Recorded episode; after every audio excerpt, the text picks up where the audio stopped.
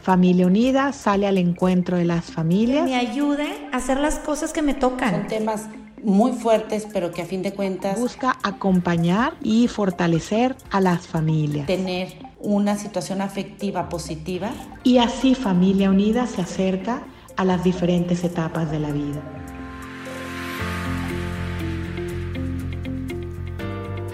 Un saludo para cada uno y bienvenidos al podcast Acompañándote en tu vida de Familia Unida.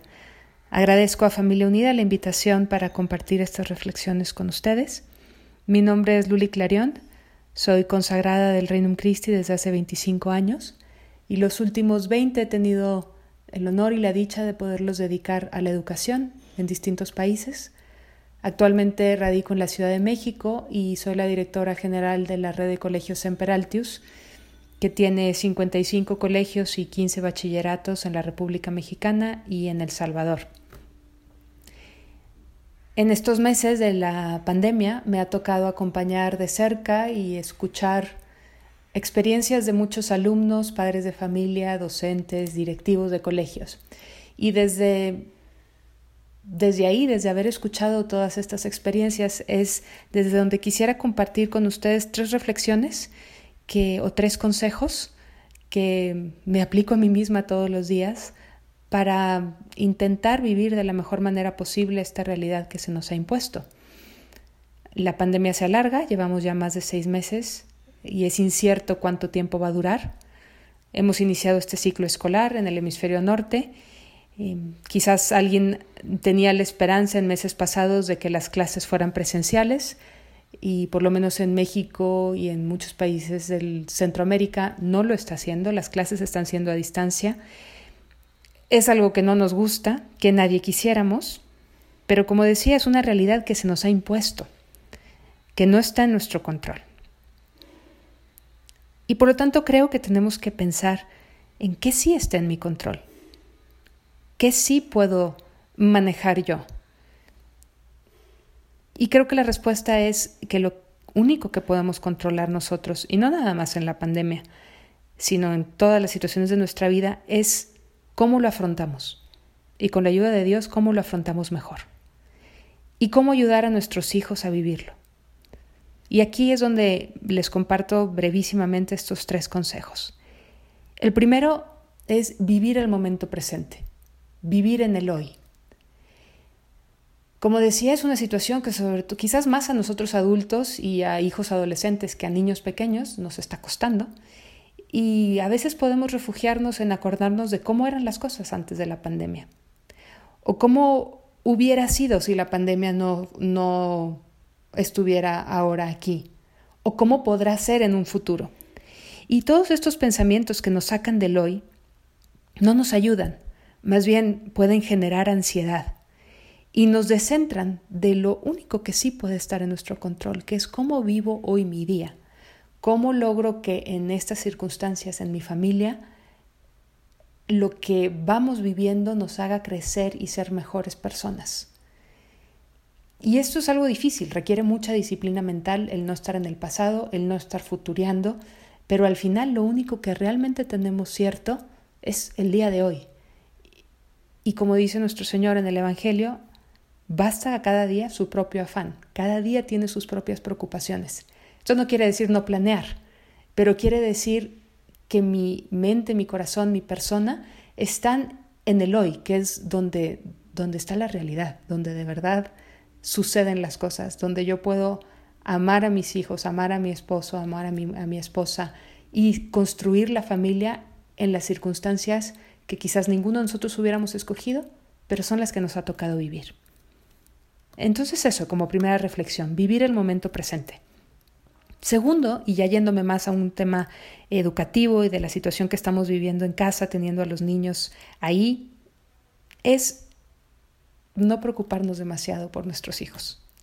Los niños, y también los adolescentes y jóvenes, tienen una enorme capacidad de adaptación, mucho mayor que, que la que tenemos ya nosotros como adultos.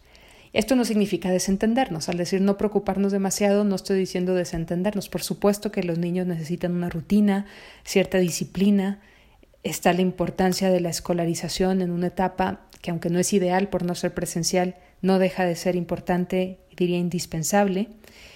Obviamente tenemos que estar también atentos al estado emocional de cada uno de nuestros hijos y salir al paso cuando sea necesario. Pero me atrevo a decir que nuestros hijos o tus hijos estarán mejor en la medida en que tú estés bien.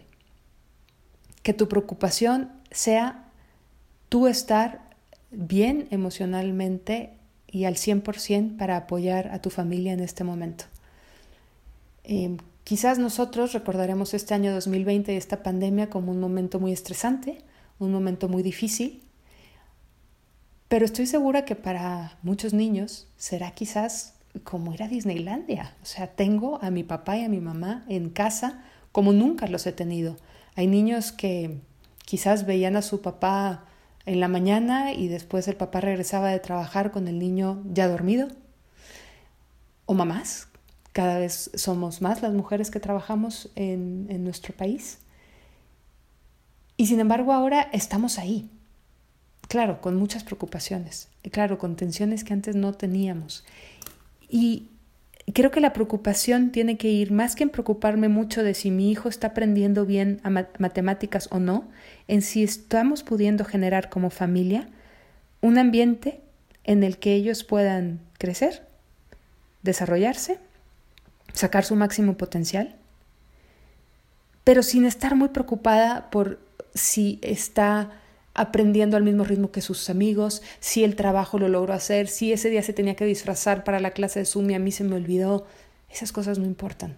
Lo que va a quedar grabado en la memoria afectiva y en la memoria en el corazón de tu hijo es el ambiente que se creó en su casa, el ambiente que se vivió, no sin tensiones, no sin errores, pero con esa voluntad que al final depende de papá y mamá de generar un ambiente de paz y no hay mayor aprendizaje que eso.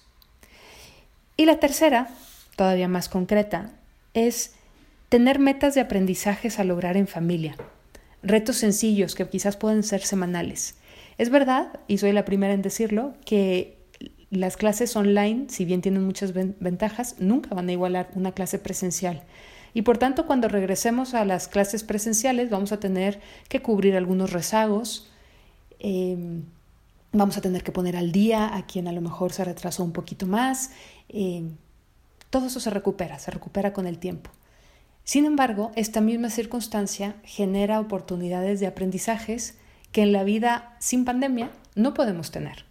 Cosas tan sencillas como aprender a cocinar, aprender a hacer alguna labor en la casa, a limpiar la casa, aprender juegos nuevos en familia, aprender del árbol genealógico de la familia e investigar juntos en Internet quiénes eran los bisabuelos, aprender a rezar el rosario en familia, tantas cosas que a veces en la vida del día a día, en eso, ahora sí me voy, a pesar de mi primer consejo, a pensar antes de la pandemia, en ese trajín, en ese correr, tantas ideas que decíamos, algún día lo haremos y nunca teníamos tiempo de hacerlo porque había cosas esenciales que ahora resulta que no lo eran tanto, porque tantas cosas esenciales se han cancelado, hoy sí tenemos el tiempo. Y si bien es verdad que habrá rezagos en ciertos temas académicos, como digo, eso se va a recuperar. ¿Cuántos aprendizajes se pueden tener o generar en familia? Y quizás es ponerse un reto a la semana de algo que aprenderemos a hacer juntos. Desde un juego de mesa, que los hijos ya tienen oportunidad de aprender a, jugar, un juego de cartas, hasta, como digo, algo de la, del hogar, de la casa, que puede ayudar también a los niños a valorar eh, todo lo que se hace por ellos en casa. Con estos tres consejos de vivir el momento presente, de confiar en la capacidad de adaptación de nuestros hijos y más bien centrarnos en nosotros, brindarles un ambiente favorable. Y tercero, tener metas de aprendizaje para este tiempo que, que no va a volver, a veces decimos, ojalá se acabe pronto, pero también somos conscientes de que las ventajas que hemos descubierto ahora no van a volver y hay que aprovecharlas al máximo. Y confiar en Dios y poner en Él, en su corazón, todas nuestras intenciones, el bien de nuestra familia, el bien de las personas que sufren y a todas las personas del personal médico y sanitario que están dando la batalla para ayudarnos a salir adelante. Dios los bendiga.